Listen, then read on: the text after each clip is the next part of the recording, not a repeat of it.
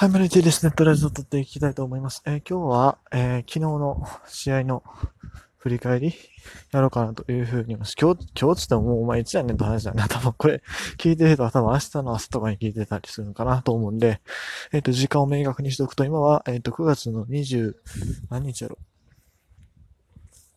3日ですね。9月23日水曜日の、えー11時、午後11時回ったところなんで、もう今日の試合も終わってるんですけども、今更ながら昨日の試合の感想をちょっと述べようかなと。まあ昨日の試合ですね、もう僕甲子園見に行ってたんですよ。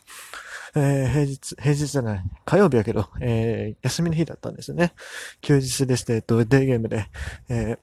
見てきました。まあ甲子園はね、お客さんが、何人やったっけ ?1 万人ちょい入ってたということでね。僕は内野席の最上段で見てたので、あの、まあ、そんな密、密ではないというか、まあ、アルプスももちろん、その超密は避けてるんだけど、まあ、そこそこ密集してるじゃないですか。だからまあ、そういう場所にいなかったんですけども、うーん、そうですね。昨日の試合に関しては、まあ、あれは正直ね、よく勝てたな、という感じですわ。うん。いや、あれ、だってさ、誰がどう考えてもラミちゃんなんかおかしいやん。うん。あそこでピッチャー変える？あんだけ、あんだけピッチングすると坂本変えてくれたおかげであれ阪神に流れが来ました。あれはもうラミちゃんが自ら流れを手放したと言っても過言ではない。まあだからね、今日はね、えー上茶谷を100何球ですか ?140 球ぐらい確か投げさせたんですよね。そんで完封なんかさせたわけわけですけども。ま確かに1年目のね、選手あんまり無茶させたらあかんっていう、その理屈自体はわかるんだけれども、じゃあだからといって、あんな、だって60球とかでしょ、まだ。それで5回下ろすっていうのはちょっとおかしいですね。しかも投げさせるピッチャーが6点だね、山崎康明ね。あれはね、ちょっと素人目に見てもおかしかったですね。まあそんなね、えー、采配に救われてですね、阪神は勝ちを手に入れることができましたというわけですわ。うん、まあもちろんね、ここの選手良かったところいろいろあります。まあ糸井さんもね、えー、ちょっとずつ調子上げてきてくれて、えー、やってくれてますし、まあ岩崎、噂だったり、ちょっと、この二人はね、投げすぎにならないかどうかすごい心配なんですけれども、まあしっかり仕事こなしてくれてますし、馬場に関してはね、馬場ってでもあれ防御率2点台前半なんですよ、実は。2.18とか多分そんぐらいと思うんですよ。もう防御率とその安心感が全く比例しないピッチャーですよね。彼は本当に将来劇場型クローザーでも目指してるんだろうかというね、感じですけども。まあ、馬場に関してはもう、これからもっと成長してもらわあかんわけですが。まあ、でもそれ以外の投手ではまあまあやってたかなと。うん。先発の高橋あるともね、すごい流れ悪かったと思いますよ。流れ悪いというか、まあ、調子悪かったと思うんだけれども、まあ、例えば1回もね、えー、満塁まで行きながら、結局ノーアウト満塁やったかな、あれ。言ったけども、あそこはノーヒットで抑えましたし、その後もですね、えっ、と、まあ、何回か向こうに流れが行きそうなシーンはあったと思うんですよ。例えばあの、ホームラン、3、スリーランやったっけ？あれ浴びた後もなんか、ヒットとか、フォアボールとかな、忘れたけど、多分あれ、1、2塁とかなってたっけ？あれ忘れた。まあでもホームランだとね、とにかくヒット出た時点で僕はすごく嫌な予感がして、なんならすごいピッチャー変えた方がいいんじゃないかぐらいに思ってたんですけども、えーしっかりと抑えてですね、まあその後、もう、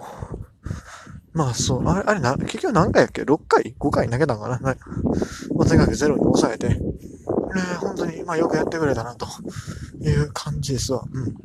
それなりに、まあ、ある程度まとめる、まとめられる？試合を壊さないっていうことができるっていうのはもう、それはもう十分ローテピッチャーですよ、合格。まあ、それはもう今更当たり前の話、当たり前でもある、高橋あるとね、そのローテの、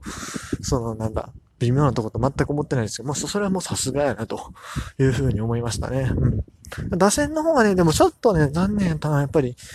山田康が投げてたシーンであれ勝ち越したかったら、結局8回でしょ？勝ち越ししたのって。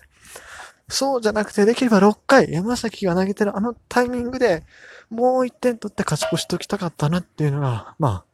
本音ですね。うん。はっきり言ってあれもまた、8回もまあ、石田の買いまたぎっていうところがね、ラミちゃんを裏目に出たというところなんで、まあそれに助けられたと言ってもいいかなと思うんでね、うん、やっぱ山安のところで、ほんまに強いチームはそこで勝ち切り、勝ち切りっていうか勝ち越しますから。うん。バ阪神まだそれができてない。まあ、そういうところがね、やっぱこの2チームが、あジャイアンツと大きく引き離されてるところなのかなというふうにも思ったりしますが、皆さんどう思いますかね？まあ、とりあえず今シーズンでも、昨日は勝った、勝ったし、も僕見に行ってたからでいいけども、正直言うとね、もうなんか、うん、あ、もう無理してほしくないな、今年はもう。CS もないからさ、もうこ、こ、こんなんでなんか必死で2位、2位取りに行くのはちょっとやめてほしいっていうか、まあ2位と取るにはもちろんいいんですけども、あんま過度に無茶しないでほしいよね。いや、もちろんね、首脳陣的にはね、まだまだ、あの、2位、2位というか、まあ優勝を狙っていくっていう姿勢は見せないといけないし、まあ実際その気持ちにやらないといけないから、まあそうはいかないんだろうけども、うーん、でも正直ファンの本音としてはもう、もう岩貞も岩崎も休ませたってやれと、正直思っちゃいますよね。まあそうですの、サイドセーバー、ね、あの狙ってほしいところですけども、まあタイトル絡みないし、あんまり酷使してもね、皆さん大変ですから、まあ適度にね、まあ週2ぐらいで、週2でもいいかな。まあ、週1、2ぐらいで投げさせて、もうなんか、今年のあれなに登板試合が、まあ、50、55を超えるようなことちょっとやめてほしいな。まあ、55どころか、まあ、あの二人は、岩崎、岩崎、えマッシュになってたりしたんで、まあ実際そこまでいかへんか。まあとにかく、とにかくもうあんま投げんでええからって思ってる、正直。今年1年で潰れてしまう選手が出ないことをとにかく祈ってます。もう、そう。というところですね。はい。ということで、えー、僕もそろそろ家に着くので、今日はこの辺で終わろうかなというふうに思います。ちょっとね、あの、下宿じゃなくて今、あの、実家の方に帰省してる関係です。なかなかちょっと、あの、ラジオトークの収録できない。これは、まあ、ネットラジオもそうですし、もう一個やってやる組の方もね、なかなかちょっとしづらいし、えー、ちょっとそこら辺楽しみにしてくださってるリスナーさんには本当申し訳ないんですけども、なんせもう実家のね、Wi-Fi がね、マジでひどいんで 使い物にならないんで、いや、これ割とガチで。だから今日も僕、まず、あの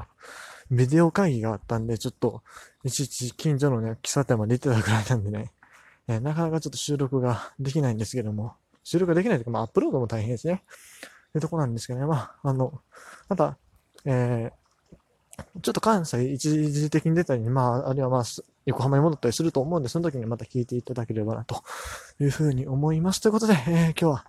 この辺で終わりたいと思います。以上、T でした。